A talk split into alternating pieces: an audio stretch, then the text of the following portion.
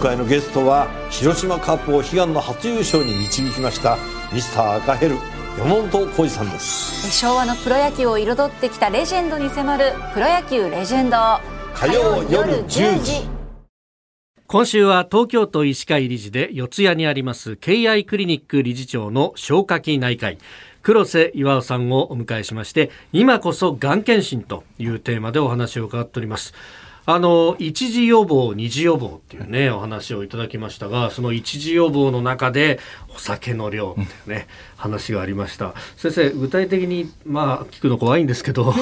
どのぐらいの量を飲んだらというかあの目安にしたらいいですか？そうですね。あの以前にも出演させていただいた時はい。にご説明させていただいたんですけれども、まずあの健康維持という面から考えると、アルコールの成分で、えー、1日 20g が上限っていうふうに言われてます、はい。ただこれ 20g って言ってもよくわからないので具体的に申し上げますと、えービールでしたら中瓶1本、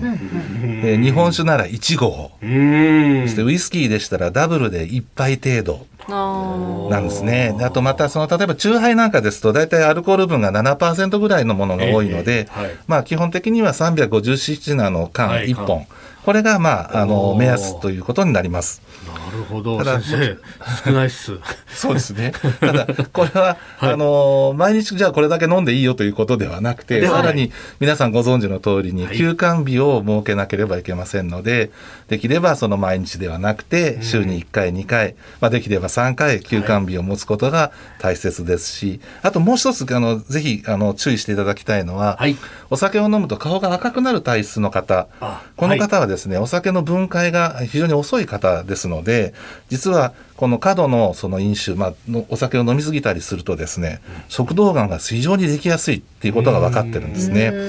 でそうすると、まあ、絶対禁酒っていうわけではないですけれども、やはり飲み過ぎ、特に普通のその顔が赤くならない方よりも、もっとその制限をしていただく必要があるかというふうに思います。うんこれ二次予防の検診についてですが受ける人が減ってるっていうのはこれ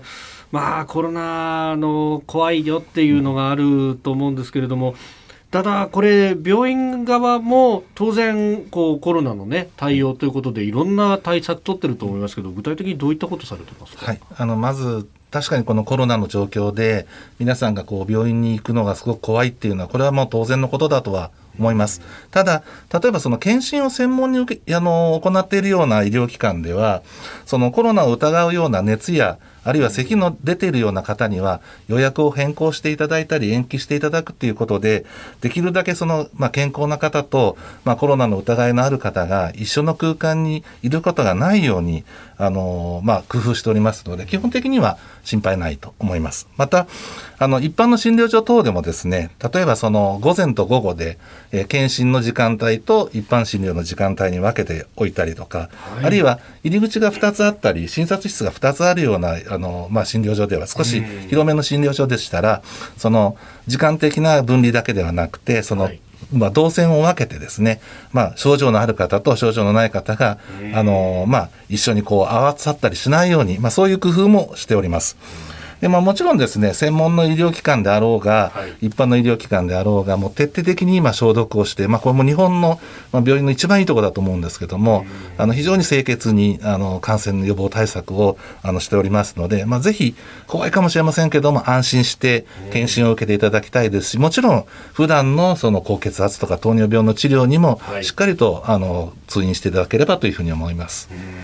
この間そうなんですよ。僕も検診受けたんですけどあ変わったなしっかりしてるなと思ったのが採血を取ってでその後あの止血で昔だったらバンドをこう巻いてたのが、包帯巻いてくれてこれもうあの終わったら捨ててくださいねって言って、あれなんで変わったんですかって言ったら今使い回しは良くないですからって、こんなとこまで気使うんだと思ったんですけど。本当にそうですね。あの胃カメラで例えばその生検監視ってあの細胞を取る監視も、はい。今まではあれは消毒してまた再利用してたりしたところもあるんですけども、今はもう全部あのうちなんかではもうディスポーザブルを使ってできるだけディスポーザブルで。一回こっはい、あのまあもちろん消毒することも大切なんですけども、一番いいのはあの二度と使わないことですから、まあ、そういう意味でも非常に、まあ、コストをかけながらですね、ええ。あの病院側もその感染予防ということにものすごく力を入れています。